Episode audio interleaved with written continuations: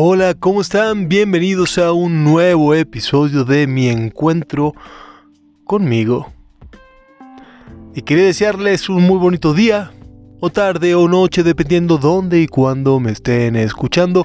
Mi nombre es Ignacio Casano y el día de hoy vamos a hablar sobre cómo sanar un corazón roto. Es un tema que ya que ya nos pone. Todos, o bueno, por lo menos los que tenemos algunos años, hemos pasado por ahí. Pero antes quería agradecerles. Quería agradecerles por prestarme su oído, su oreja, su escucha, su tiempo, su atención para ayudarme a reflexionar sobre este tema.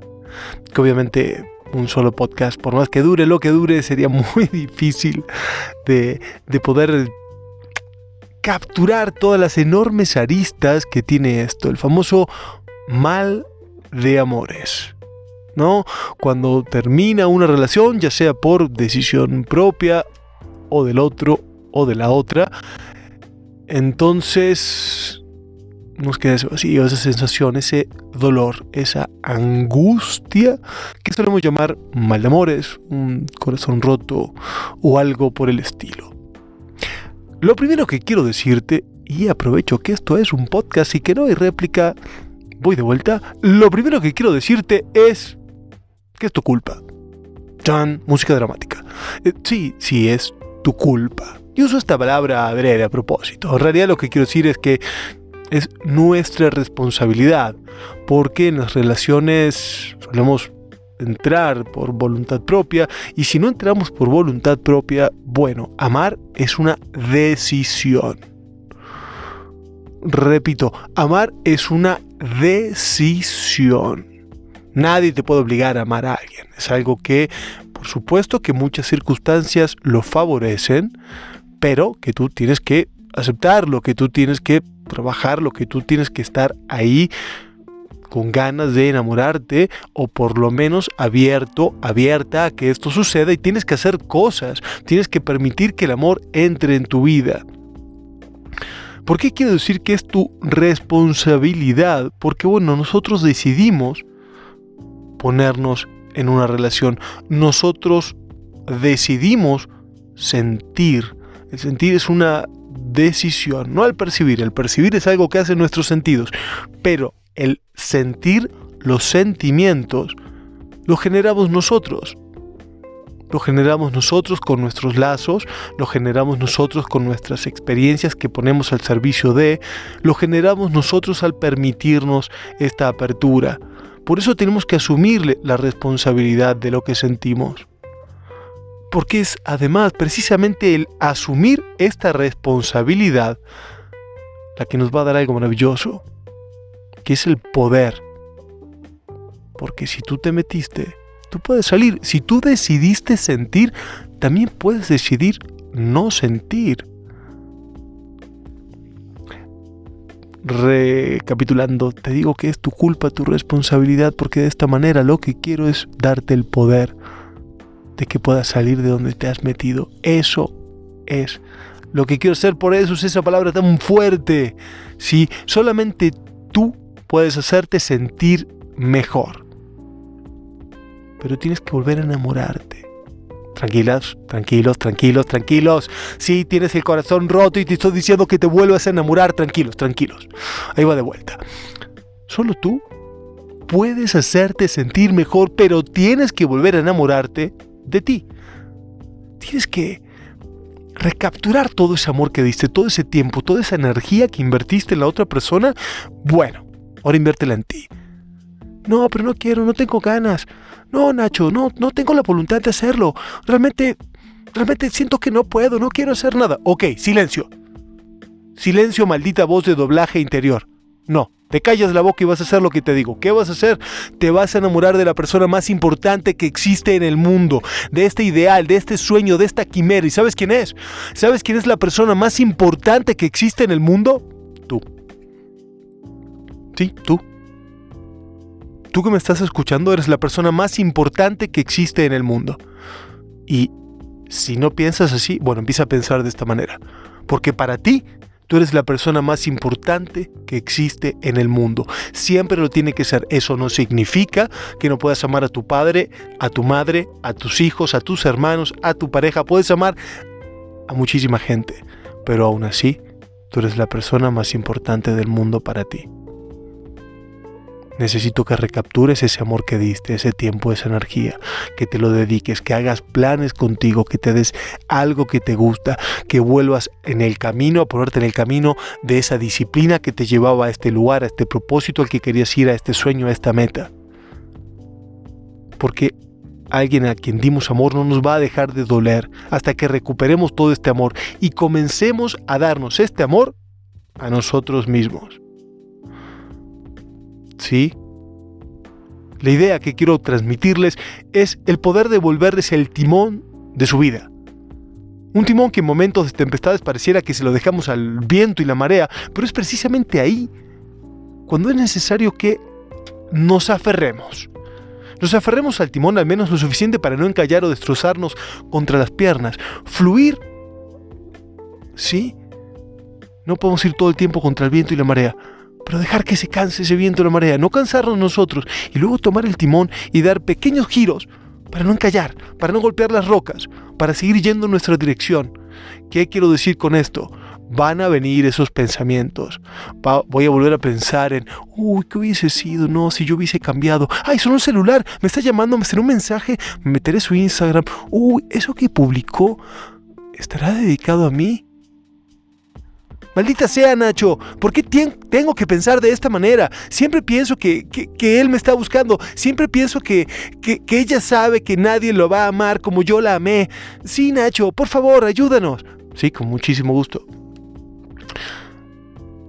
Deja que esos pensamientos pasen. Déjalos pasar. Ay, ¿y cómo los dejo pasar? Es que no entiendo. Bueno, hey, tranquilo, no me, no me alces la voz. Bueno. Eh, sí, hoy creo que tengo un día muy particular. Espero que lo disfruten. Si no, si no les gustó, bueno, también espero que me lo digan. Bien, entonces lo que les quería comentar, ¿cómo dejamos pasar esa necesidad de pensar en el otro? ¿Cómo dejamos pasar esos pensamientos que, wow, como olas a la orilla vienen uno tras otro? No les demos poder.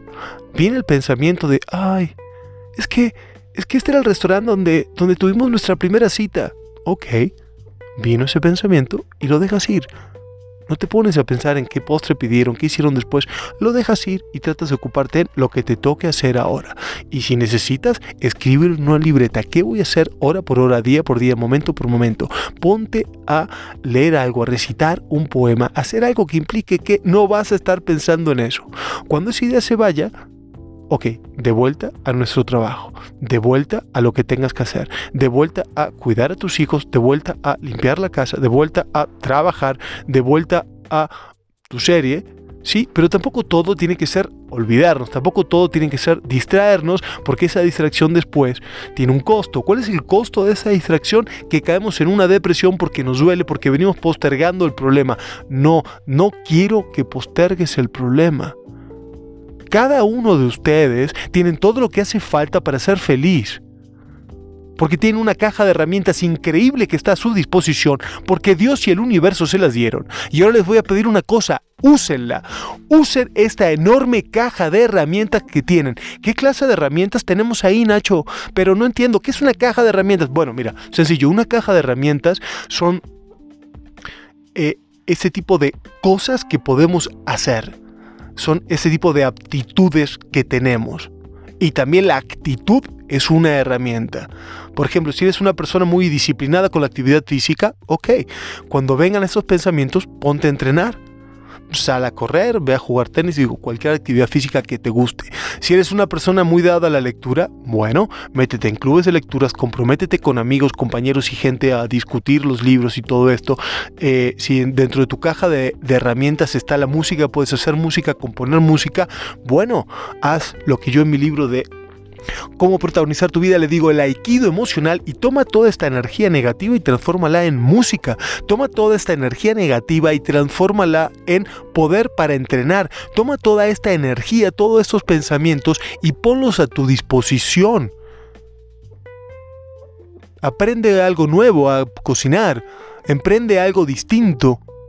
Escucha música distinta. Permítete conocerte, permítete entender. Y en la vida todo va a pasar y sabes qué, tú has pasado por noches durísimas. ¿Recuerdas hace un año eso que te pareció terrible? Ok, no fue tan terrible, ¿verdad? ¿Y hace dos años? Eso que te partió el alma, esa situación laboral que te lastimó. ¿Y te acuerdas hace cuatro años el problema que tuviste con tu familia? Bueno, todo eso quedó en el pasado, todo eso en su momento creíste que te iba a romper y solamente te dobló. ¿Y qué crees? Aquí sigues. ¿Y qué crees? Pasaste un año de pandemia. ¿Y qué crees? Probablemente una de las peores de, recesiones económicas de la historia. Y aquí estás. Sigues adelante. ¿Qué crees? Tienes todo lo que hace falta para salir de esto y de mucho más. Ahora, agarra todo este poder, agarra toda esta energía, hazte cargo de tu vida. Sí, llóralo. Date tiempo. ¿Quieres todos los días? Perfecto. Todas las horas, con mucho gusto. Todas las horas te encierras cinco minutos en el baño y lloras. Y pones una toalla en algún lugar donde no te lastimes, por favor, y la golpeas, por favor, sin lastimarte. Pero descargas esa energía o zapatea al piso o haz 20 burpees. Quiero ver quién de ustedes me manda un mensaje diciendo que se puso a llorar mientras hacía 20 burpees seguidos, uno tras otro. ¿Qué es un burpee? Una combinación de lagartija o push-up con sentadilla o squat. Créame que después de hacer eso 20 veces no le va a quedar energía para, para llorar porque llorar necesita energía y quiero que esa energía la utilicen en otra cosa. Por eso, véanse al espejo y digan, ok, gracias expareja por todo lo que me diste, gracias por todo lo que me estás enseñando, te dejo ir, quiero que lo digan. Quiero que lo digan. Quiero que esas palabras o una versión de esas palabras salga de su boca todos los días. Necesito que vayan a este lugar. Necesito que sean capaces